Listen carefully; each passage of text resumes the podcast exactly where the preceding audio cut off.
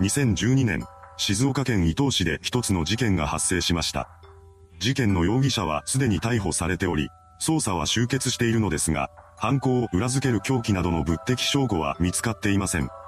では、一体どのようにして容疑者の犯行であると断定したのでしょうか。今回は裁判で明らかにされた情報をもとに、事件の内容をまとめていきます。後に事件を起こすことになる男、木田君明が1952年9月8日に生まれました。家族によると木田は温厚な性格の持ち主だったらしく、大きな声を出したりすることはほとんどなかったそうです。そんな彼は56歳になっていた2009年5月から伊東市八幡野にある着物屋で働き始めます。この時点で木田はすでに結婚しており、一人息子もいたようです。家族の生活のためにも着物屋での仕事をこなしていた彼ですが、職場での評判はあまり良くありませんでした。木田のミスで製造中の干物を大量に腐らせてしまったからです。さらに、社長の清水隆子さんから借りた現金20万円も返さずにいる状態がずっと続いていました。そのような中で職場に行きづらくなったのか、彼は就職から約1年半後の2010年10月に借金を返済しないまま着物屋を退職したのです。日田の非常識な行動は退職後も続きます。彼は社長の清水さんに対して自分が自主的に辞めたのではなく、店の都合で一方的に解雇されたことにしてほしいと迫っているのです。これは失業手当を受ける際に自己都合退職よりも会社都合退職の方が支給期間が長いなど、多くのメリットが存在したからでした。しかし、それを嘘で申請すると当然詐欺になります。社長の清水さんが犯罪の片棒を担ぐわけにはいかないため、当然彼女は日田の要求を跳ねのけました。すると日田は清水さんに突っかかり、そのまま口論になったそうです。最終的にこの日は警察官が駆けつけてくる事態にまで発展しました。結局、日田は退職からしばらくして食品加工会社に再就職したみたいなのですが、そのことを隠して約40万円の失業手当を受け取るなどしています。この事実は後になって発覚し、彼は2012年2月26日に詐欺容疑で逮捕されました。それから木田は静岡地裁に起訴され、2013年6月3日に懲役1年6ヶ月執行猶予3年の判決を受けたようです。執行猶予がついたため、その場ですぐに彼が刑務所に収監されることはなかったのですが、実は同時期に別の恐るべき事件を起こしていました。時は1年前の2012年に遡ります。当時、日田は消費者金融と知人から250万円を超える借金をしており、携帯電話の使用料金すら支払えずにいる状況が続いていたそうです。その結果、12月15日に料金未納で携帯電話が止められてしまいます。また、この時、彼の銀行口座には5000円しか残されていませんでした。そのようにして金に困った日田は元勤務先である干物屋にある金を奪う計画を立て始めるのです。その際、彼は社長の清水さんを襲うことも決めていました。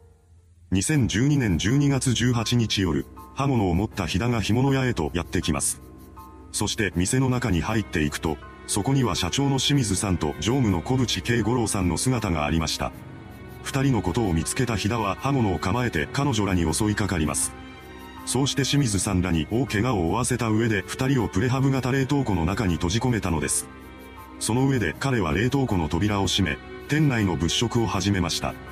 そうすると、売上金約29万円が見つかったそうです。日田はその金を奪って店を後にしていきました。一方の清水さんと小渕さんは冷凍庫の中で死亡していました。外の人間に助けを求めることができないまま最後には出血性ショックで息を引き取ってしまったのです。それから数時間が経過し、従業員の男性が出勤してきます。しかし時間になっても店のシャッターが開かなかったため、別の入り口から店内に入ったそうです。そうすると冷凍庫の扉が机などで塞がれていることに気がつきます。この状況に違和感を覚えた男性従業員は机をどかして冷凍庫の扉を開け放ちました。そのようにして清水さんと小渕さんの遺体が発見されたのです。遺体を目にした男性従業員は慌てて110番通報を入れています。これを受けた救急隊と警察が現場に急行し、二人の死亡を確認するのとともに殺人事件としての捜査が開始されました。捜査員が周辺者への聞き込み調査を進める中で社長の清水さんと元従業員の日田との間でトラブルがあったことが判明します。この事実を知った静岡県警は日田の周辺調査へと動き出しました。そうすると、日田が事件当日に着ていた衣服や運転していた車の中から清水さんのものと思われる血痕がいくつか発見されたのです。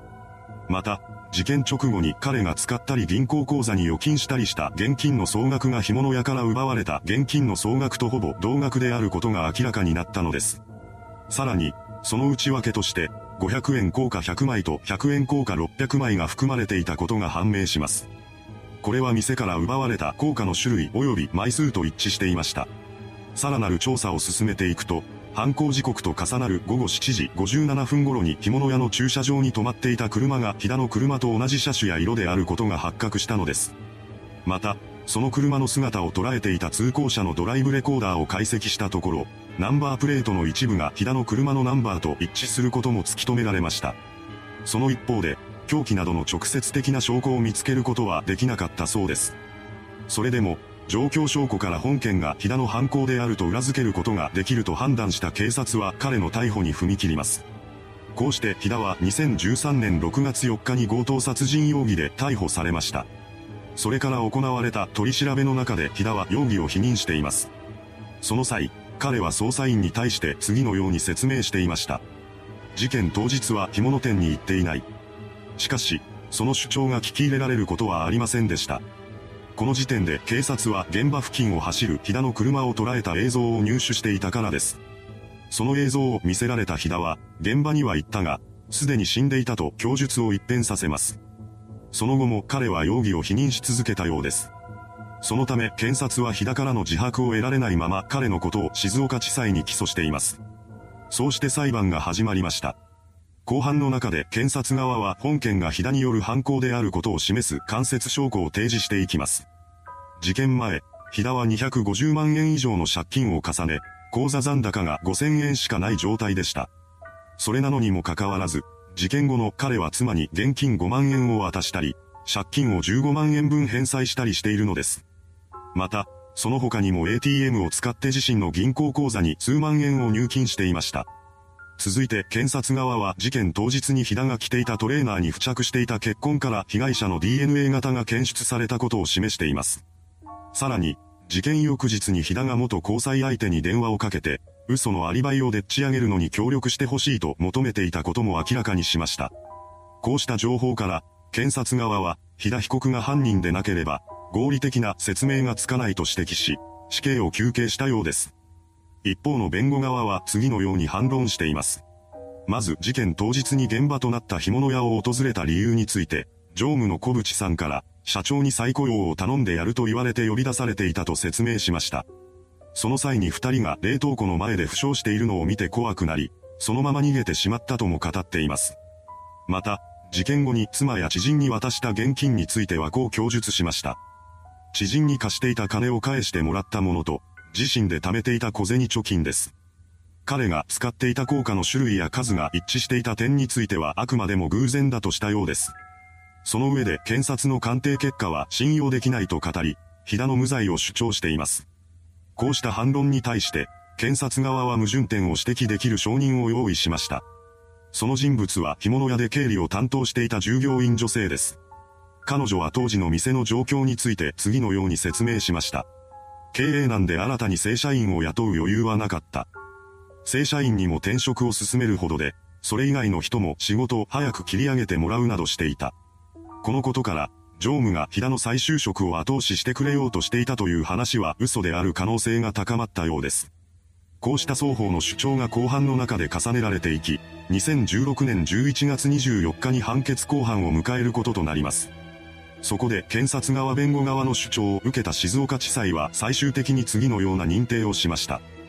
ドライブレコーダー記録から日田が40分間は店内にいたことがわかる。被害者がいたという場所に血痕も見当たらず、日田の弁解は不自然で不合理だ。